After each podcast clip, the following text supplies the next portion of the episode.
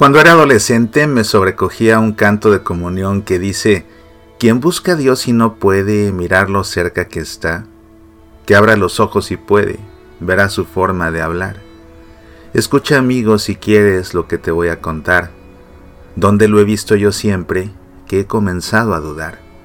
El canto explica cómo a Dios se le encuentra en el amanecer, en un trigal, en la brisa que se mezcla con el llorar, lo mismo que en el amigo agradecido.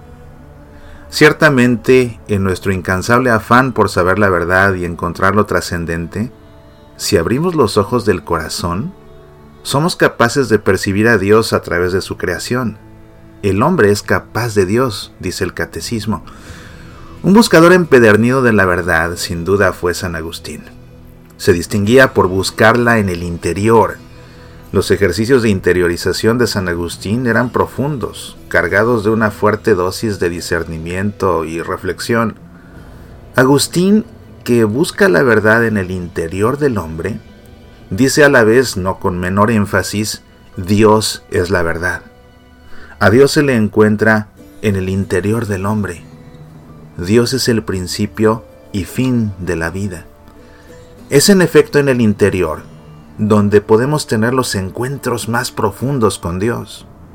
La intimidad del corazón, arropada por la quietud del alma, puede suscitar la intimidad con nuestro Padre Creador, con su Hijo Redentor nuestro y con su Espíritu Divino que nos santifica.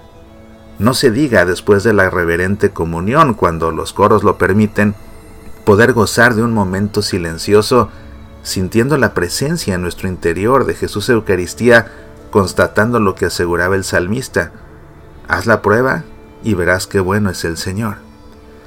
Lamentablemente pocos se atreven a viajar a su interior y así se privan de la oportunidad de encontrarse con Dios en lo más profundo de su ser. Algunos por falta de práctica, otros porque no se quieren dar el tiempo para hacerlo, ya que esto requiere calma y quietud, y hoy todo se quiere instantáneo. Pero muchos más no lo hacen porque sienten miedo. Se rehusan a viajar a su interior porque saben que en el recorrido se han de topar consigo mismos sin remedio.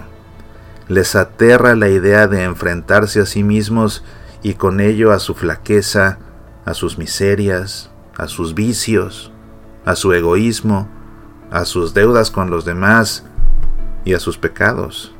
Es más fácil hacer que nada de esto existe y para ello es más cómodo quedarse fuera de uno mismo.